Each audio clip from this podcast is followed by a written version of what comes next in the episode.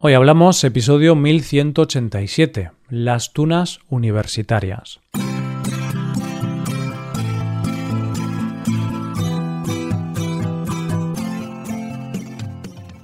Bienvenido a Hoy Hablamos, el podcast para aprender español cada día.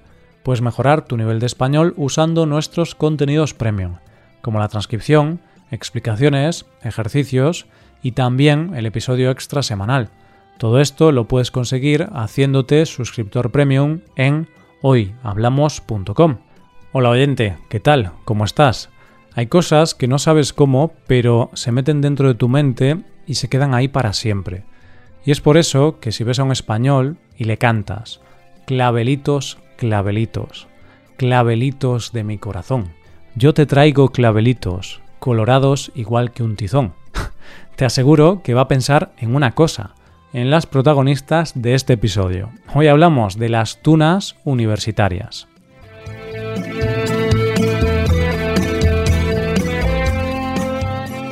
Los seres humanos somos seres muy complejos, y con esto no quiero decir que seamos seres complicados o difíciles de entender. Bueno, unos más que otros. Cuando digo complejos, quiero decir que somos seres que tenemos algunas contradicciones dentro de nosotros mismos, somos capaces de lo mejor y lo peor. Es decir, somos como el yin y el yang. Y ojo, esto no lo digo como algo malo, para nada.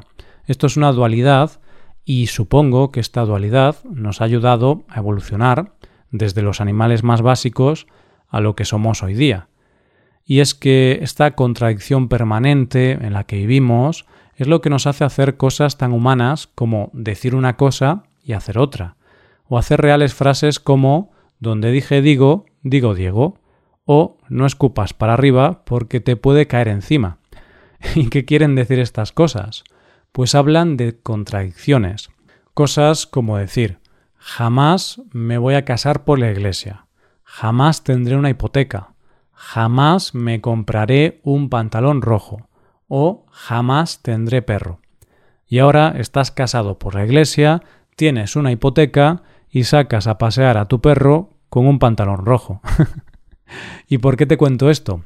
Pues mira, oyente, te lo cuento porque hoy vamos a hablar de un tema en el que la mayoría de nosotros caemos en esta dualidad. Y en este caso, la dualidad lleva consigo una mezcla de prejuicios y de algo que no ha evolucionado del todo con el tiempo. Y es que lo que nos pasa a la mayoría es que cuando oímos hablar del tema que vamos a comentar en el episodio de hoy, tendemos a rechazarlo y a reírnos de ello, y a verlo como algo antiguo y muy pasado de moda. Pero cuando lo tenemos delante somos capaces de dejarnos llevar y disfrutamos mucho. Soy consciente de que puede que estés muy perdido, oyente, y no tengas ni idea de lo que estoy hablando. Así que te digo ya que estoy hablando de las tunas universitarias. Posiblemente en tu país no exista la tuna, porque es cierto que es algo de origen puramente español y no se ha exportado a todos los lugares del mundo. Así que, si te parece, lo primero que vamos a hacer es explicar qué es una tuna. Y es que una tuna es una agrupación de universitarios que van vestidos a la antigua manera universitaria y que se dedican a cantar, tocar instrumentos y a viajar.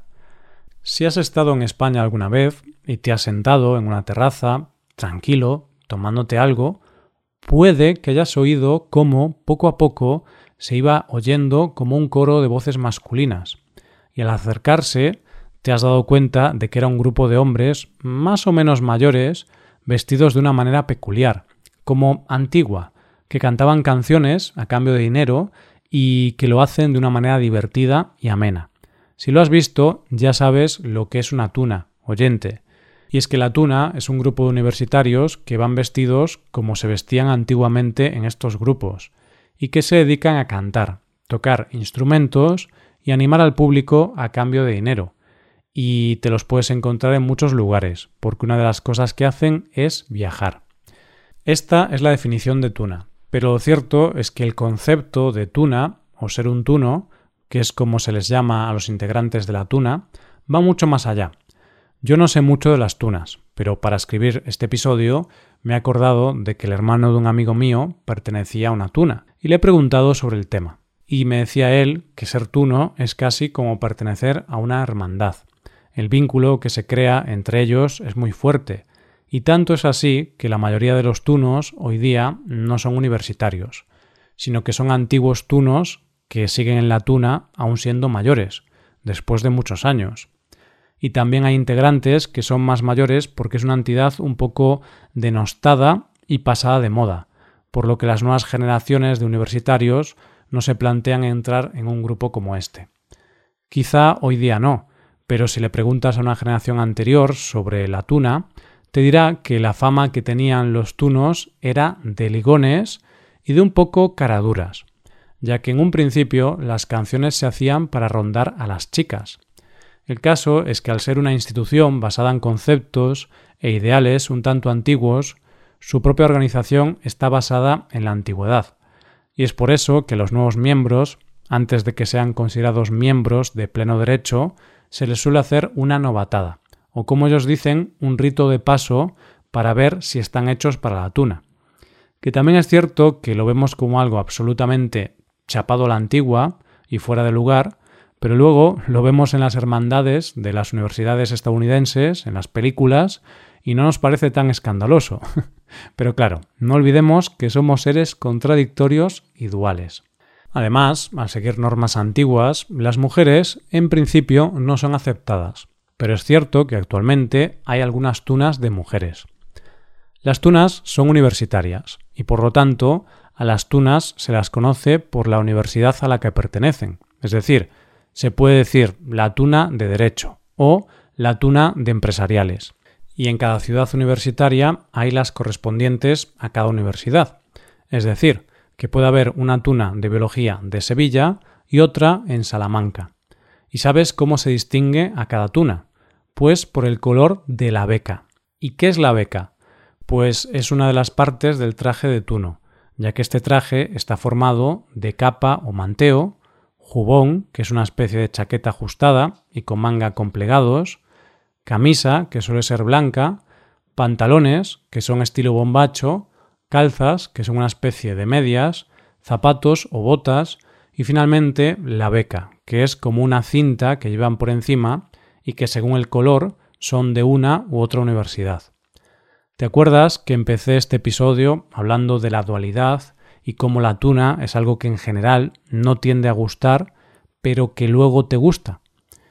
Pues eso es porque la tuna toca un tipo de música que forma parte de la cultura española, y es básicamente música popular y del folclore español.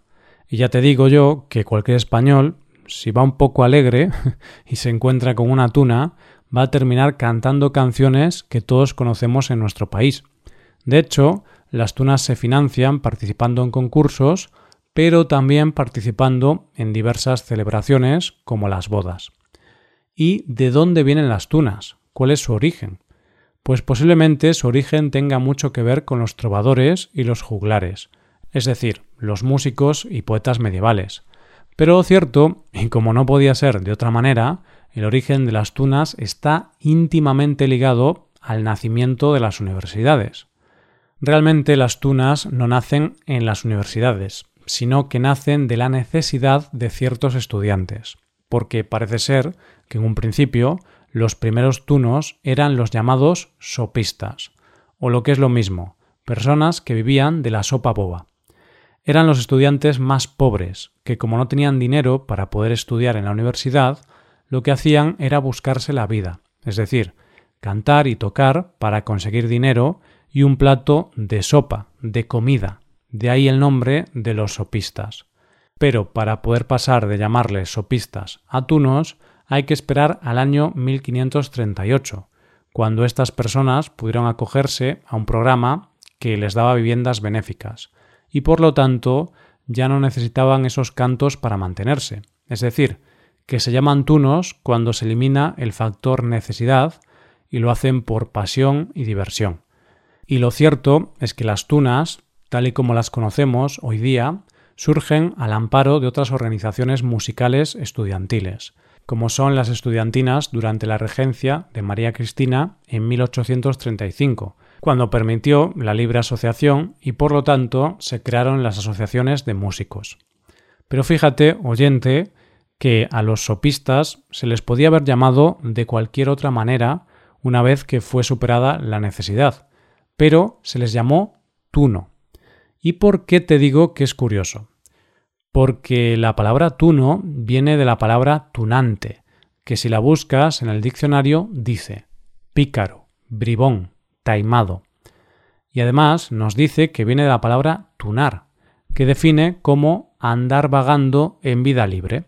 Y lo cierto es que el nombre es muy acertado, estuvo muy bien pensado, porque las tunas están formadas por personas a las que les gusta la juerga, las mujeres y, por decirlo de alguna manera, la vida nocturna. Ahí es donde entra esa dualidad de la que hablábamos, porque lo cierto es que las críticas a esta institución vienen debido al concepto arcaico y machista de la vida en el que tratan a las mujeres como simples conquistas. Pero claro, por otro lado, tienen mucho valor cultural porque es una tradición musical muy antigua. Y además, si te los encuentras en una boda, bailas las canciones como el que más. Y digo yo, ¿no son las contradicciones lo que hace maravilloso al ser humano? Hasta aquí el episodio de hoy, y ya sabes, si te gusta este podcast y te gusta el trabajo diario que realizamos, nos ayudaría mucho tu colaboración. Para colaborar con este podcast puedes hacerte suscriptor premium. Los suscriptores premium pueden acceder a la transcripción y ejercicios y explicaciones. Hazte suscriptor premium en hoyhablamos.com. Muchas gracias por escucharnos. Nos vemos en el episodio de mañana. Pasa un buen día. Hasta mañana.